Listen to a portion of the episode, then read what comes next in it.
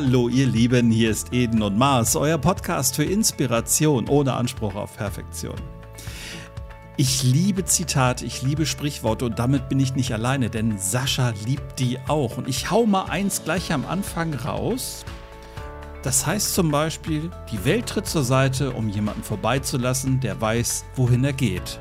Sascha, was macht dieses Zitat mit dir? Verwirrung. also das ist tatsächlich ein Zitat, das hat Wumms, das merke ich sofort, mhm. ähm, zeigt aber gleich, wie kraftvoll äh, eine Idee, deren Zeit gekommen ist, ist. Das ist ein Zitat im Übrigen, ich weiß bloß nicht mehr von wem. Ähm, das heißt, wenn ich weiß, wohin ich will, dann äh, entwickelt sich daraus das, was kommen muss und es wird Platz dafür geschaffen. Oder ich glaube, ein ostasiatisches Zitat ist, dem Gehenden schiebt sich der Weg unter die Füße. Ja, und liebe Hörerinnen, lieber Hörer, du fragst dich jetzt wahrscheinlich, was wollen wir gerade mit Zitaten? wir sind ja in den Sommerhäppchen und wir sind beim großen Oberthema Rhetorik und wir unterhalten uns ja über die schwarze und die weiße Rhetorik und wir sind heute beim Thema weiße Rhetorik, nämlich bei dem Stichwort Zitate. Und eins davon haben wir ja gerade schon gehört. Übrigens ein Zitat von David Starr Jordan, ähm, war mal Zoologe in Amerika und der hat das Zitat gebracht. Und es gibt ja so viele Zitate. Was ist denn, Sascha, eigentlich das Faszinierende und Schöne an Sprüchen und Zitaten?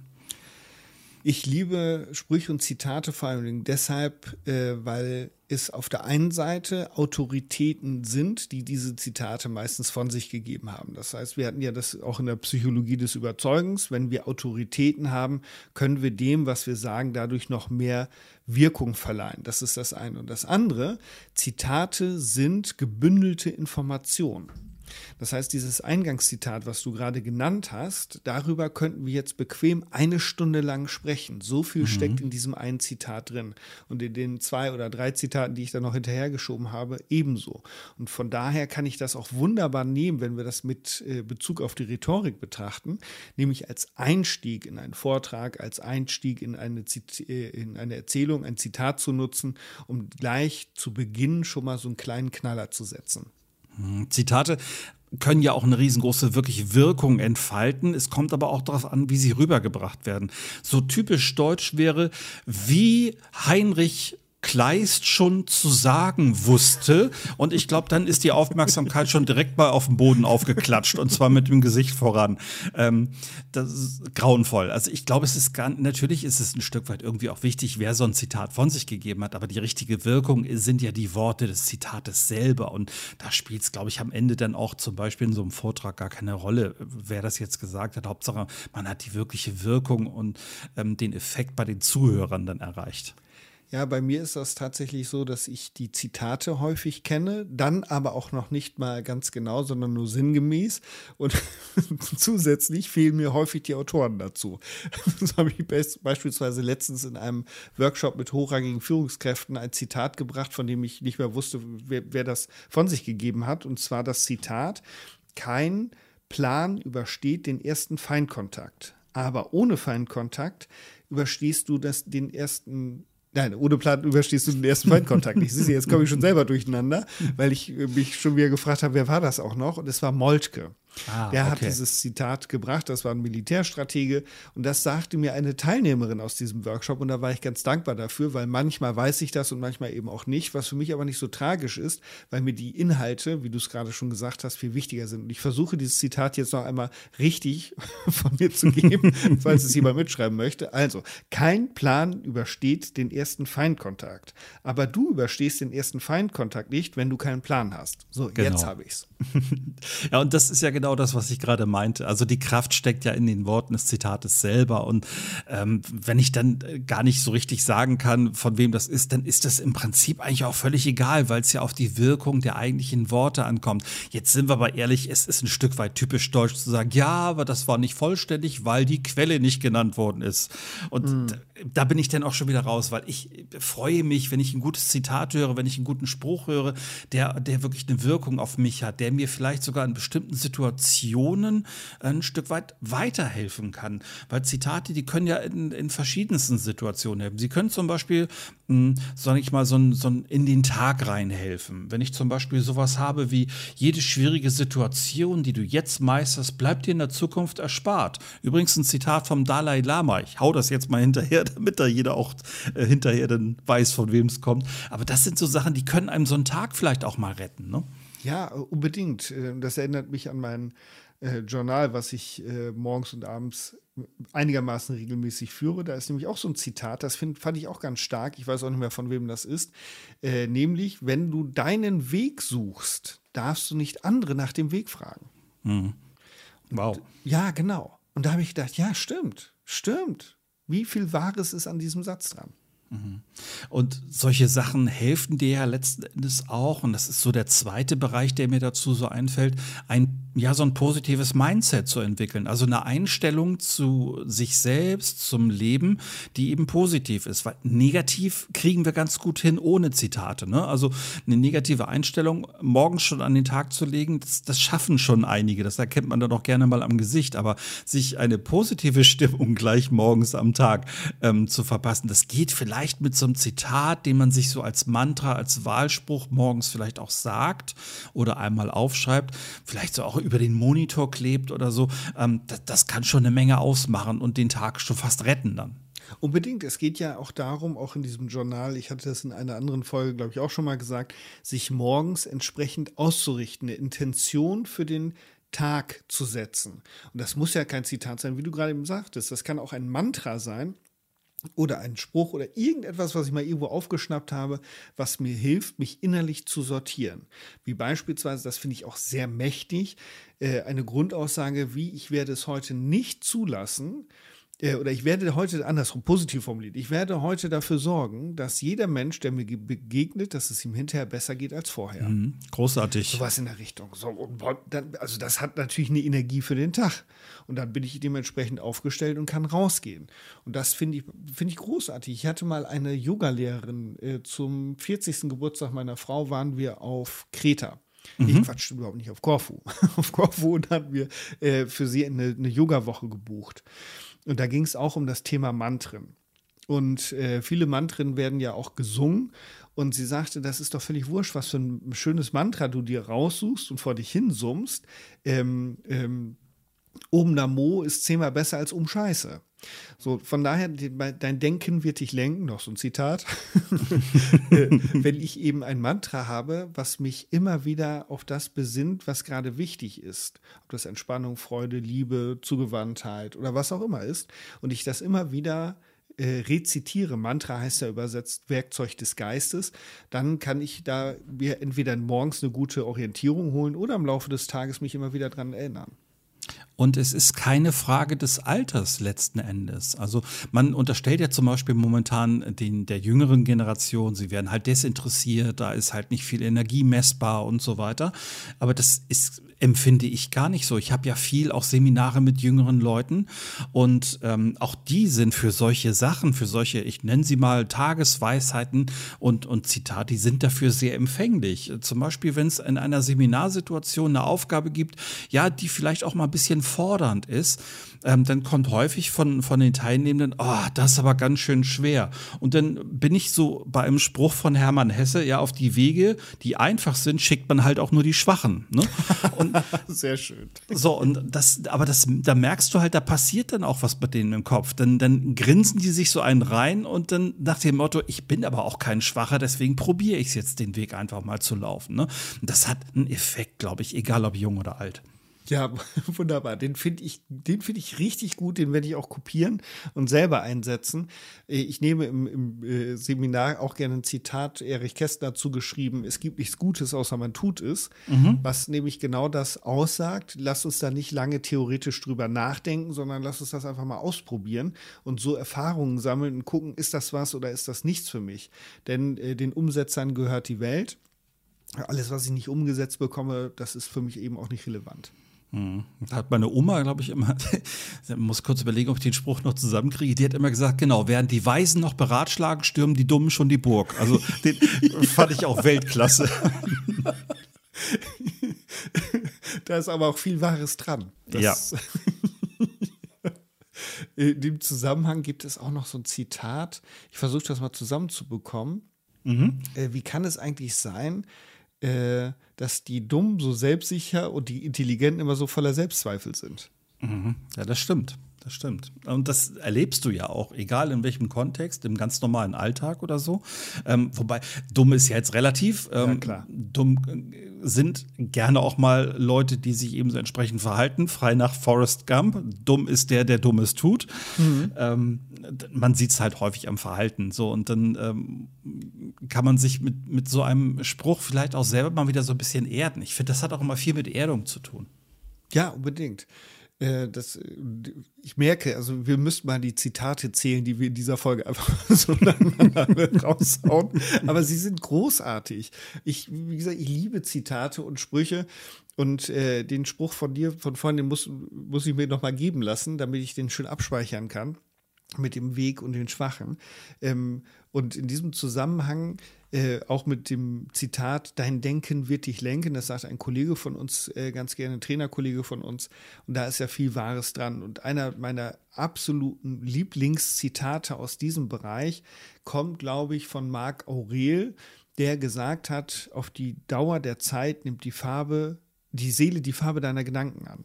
Mhm, ja. Und den finde ich als selbst Betroffener von Depressionen und Co. so unfassbar wichtig, weil er so unfassbar richtig ist. Je düsterer meine Gedanken sind, je dunkler meine Gedanken sind, desto mehr wird sich meine Seele dahin verfärben und desto düsterer werde ich als Mensch und als Gestalt. Und deswegen, je bunter ich denke, desto bunter wird mein Leben. Ja, und das ist ja auch so, wenn ich, wenn ich ähm, bunte, fröhliche und gute Gedanken denke, kann ich nicht zeitgleich traurig sein.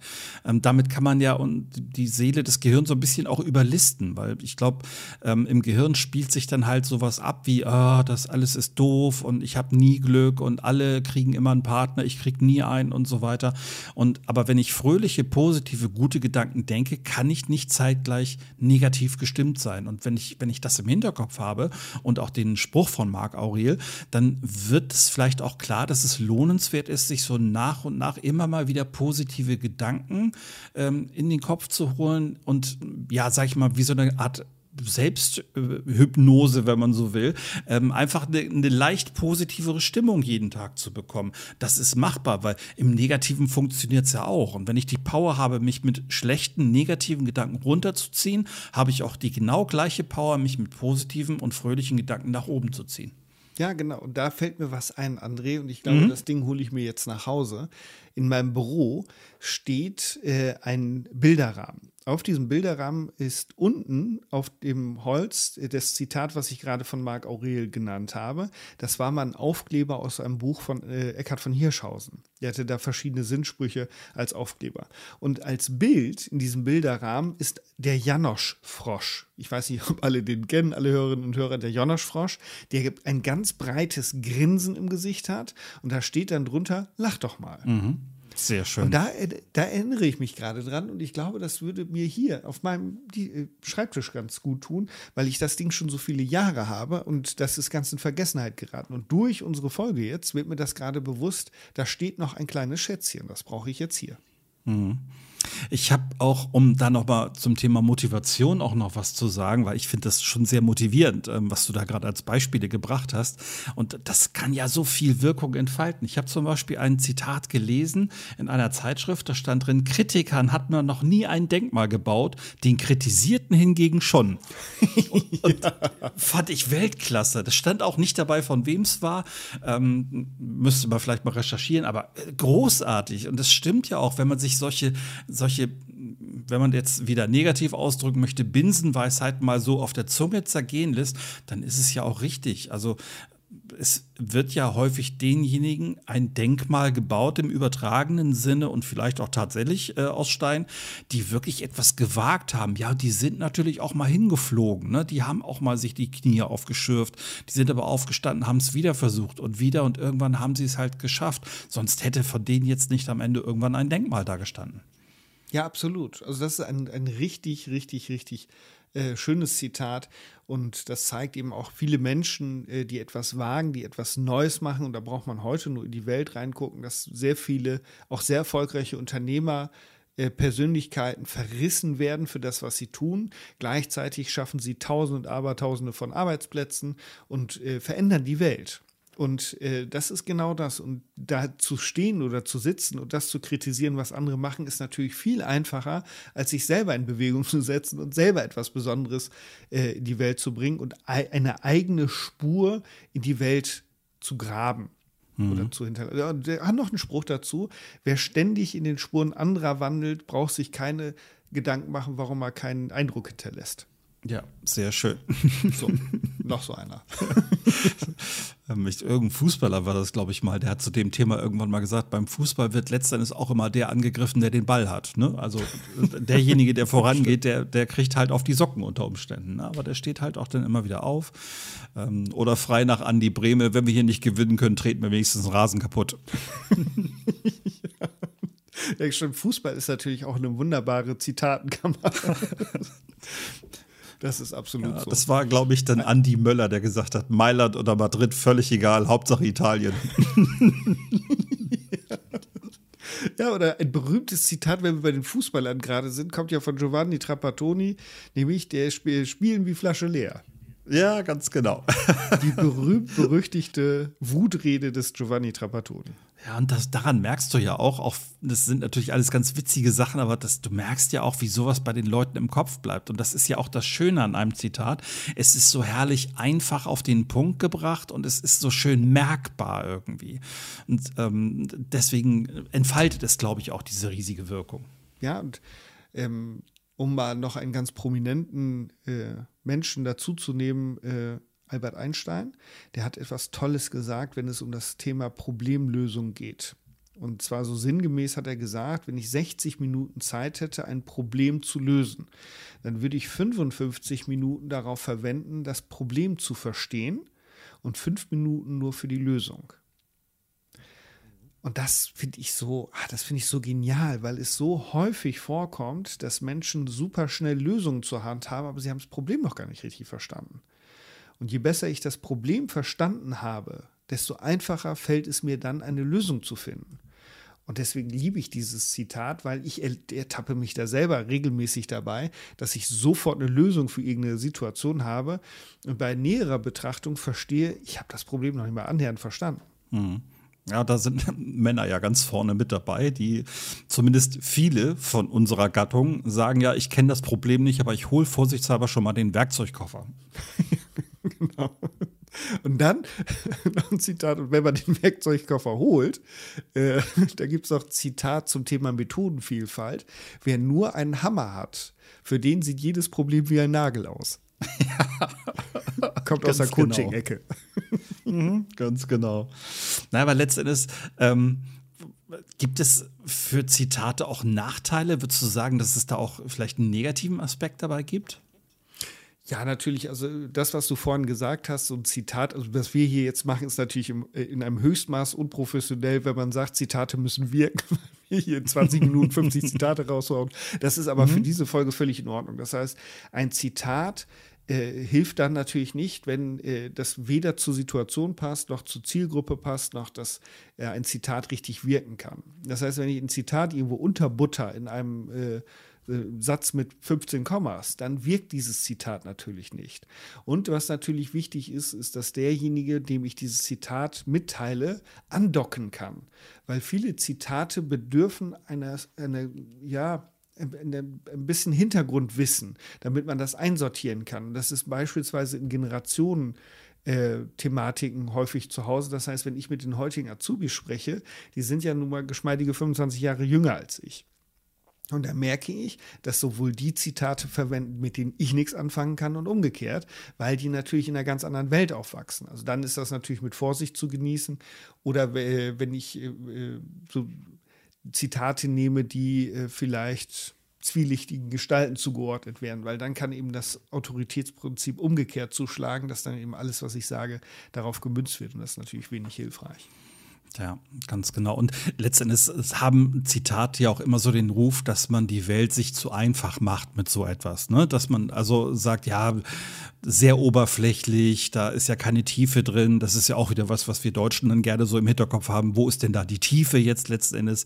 Aber ich finde, genau das ist eigentlich ein schöner Vorteil, weil wir können uns unsere Welt manchmal einfach ein Stück leichter und einfacher machen. Und da kann so ein Zitat helfen. Da gibt es zum Beispiel eine junge Dame, ähm, die ich früher als Kind bewundert habe und die ein ganz tolles Zitat hatte, nämlich Pippi Langstrumpf mit ihrem berühmten Zitat, ich habe das noch nie probiert, also bin ich mir ziemlich sicher, dass ich es hinbekomme.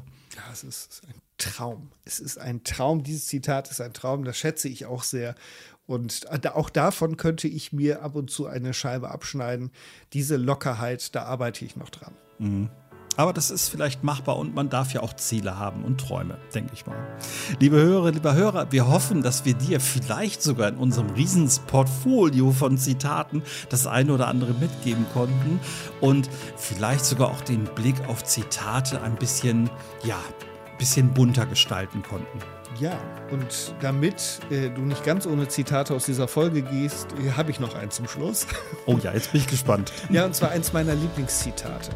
Ich komme ja aus, äh, ähnlich wie du, André, aus Jahren, wo es mir unfassbar schlecht ging und ich mhm. unglaublich viele Täler hatte.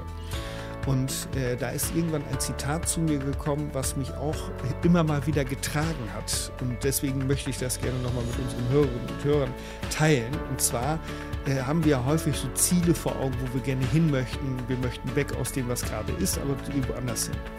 Und das Zitat, was ich so großartig finde, lautet wie folgt.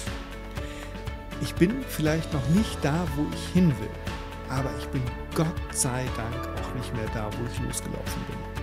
Großartig. In diesem Sinne, liebe Hörerinnen, lieber Hörer, alles Gute. Wir freuen uns auf die nächste Woche. Bis bald und tschüss. Ciao.